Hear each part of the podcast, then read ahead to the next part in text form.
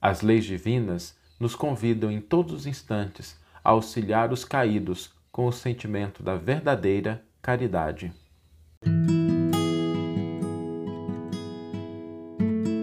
Você está ouvindo o podcast O Evangelho por Emmanuel, um podcast dedicado à interpretação e ao estudo da Boa Nova de Jesus através da contribuição do benfeitor Emmanuel. Hoje nós vamos refletir sobre um convite que as leis de Deus nos fazem cotidianamente para que nós possamos alcançar a verdadeira felicidade, né? herdar a vida eterna na linguagem bíblica. E existe uma história no Novo Testamento, uma parábola, né? não, é, não é uma história real, é uma parábola, que ela endereça essa questão de maneira muito objetiva, que é a parábola do bom samaritano.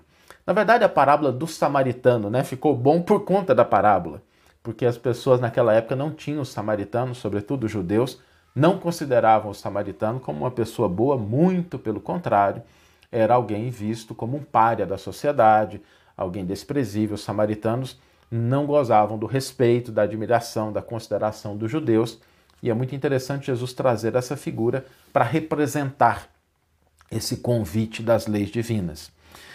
Quando nós analisamos uma parábola, sempre é importante pensarmos no contexto, no propósito. Porque as parábolas de Jesus, elas não vêm sem um objetivo.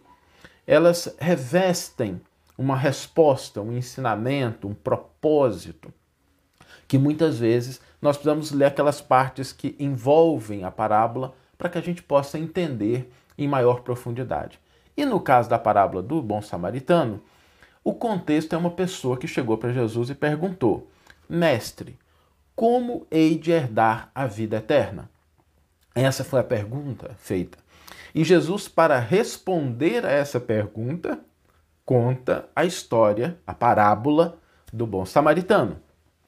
E nessa parábola nós temos algo muito especial, porque a partir daí Jesus inaugura algo novo na história da humanidade, que é a caridade como caminho para a felicidade, a caridade como convite das leis divinas, para que nós possamos herdar a vida eterna, para que a gente possa conquistar o reino dos céus, não como um local para onde a gente vai, mas aquele estado em que nós nos colocamos do reino dos céus dentro de nós e contribuindo para que ele alcance os nossos irmãos e irmãs de caminhada terrena. Então, a partir de Jesus, a caridade passa a ser um convite constante para que nós possamos agir no mundo movidos por esse sentimento que observa as pessoas caídas e, sem fazer julgamento, sem fazer avaliação, se coloca na posição de auxiliar, sem esperar recompensa. O convite da lei divina, portanto, e, e que vem como resposta a essa pergunta do, da pessoa que indagou Jesus, como hei de herdar a vida eterna, é a caridade.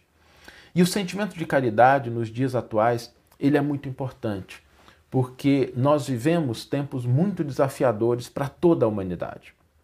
Em todos os locais que a gente olhar, nós vamos ver pessoas que passam por dificuldades, que necessitam de auxílio, às vezes o auxílio material, às vezes o auxílio do otimismo. A gente precisa sempre se lembrar também do otimismo da caridade. Daqui a pouco, né, às 11 horas, eu tenho uma live com um grande amigo, o Ricardo Mello, em que a gente vai tratar exatamente disso. A gente vai falar sobre a importância do otimismo, a importância da gente buscar, de fato, esse sentimento, despertar esse sentimento nas pessoas, porque muitas pessoas estão se sentindo desamparadas, desprotegidas, desanimadas. Então, a caridade material, mas a caridade do auxílio também, a revigorar as forças da alma de quem está ainda em situação de dificuldade, de penúria. Por isso, quando Jesus dá essa resposta a esse rapaz, isso se converte a um convite para todos nós. O convite da caridade. O convite para que a gente possa ser movido por esse sentimento e auxiliar as pessoas sem fazer julgamento. E a caridade ela possui três, três etapas. Em primeiro lugar, a gente reconhecer, identificar, olhar para aquelas pessoas que estão numa situação mais desafiadora que a nossa os caídos. E nós sempre vamos encontrar. A vida sempre vai nos trazer aqueles que estão à nossa frente, que podem nos auxiliar, aqueles que estão na retaguarda e que nós podemos servir, auxiliar. Então, o primeiro ponto é identificar isso. Não se manter indiferente, nem alheio à dor, ao sofrimento dos outros. Identificar é o primeiro ponto. O segundo é reconhecer os recursos e possibilidades, meios das quais, dos quais a gente dispõe. O que, que nós temos que a gente pode utilizar? Sejam eles recursos materiais, financeiros, recursos de presença, de apoio, de auxílio com as nossas próprias mãos. Do que é que nós dispomos? Porque a caridade ela pressupõe também o entendimento, o raciocínio, para que a ação seja correta. E a partir desses dois pontos, do reconhecimento de que existem pessoas que estão em situações muito mais desafiadoras que as nossas, pessoas caídas, pessoas nas estradas simbólicas da vida, pedindo auxílio, reclamando uma atenção, nós e entendendo o que nós possuímos, a gente partir para a terceira etapa, que é realmente agir sem espírito de julgamento e de recompensa. Auxiliar com o que nos for possível, sem esperar que a pessoa retribua ou sem avaliar de onde ela vem, por que, que ela vem, por que, que ela está ali. Aliás, a parábola do bom samaritano, o Chico sempre gostava de dizer isso.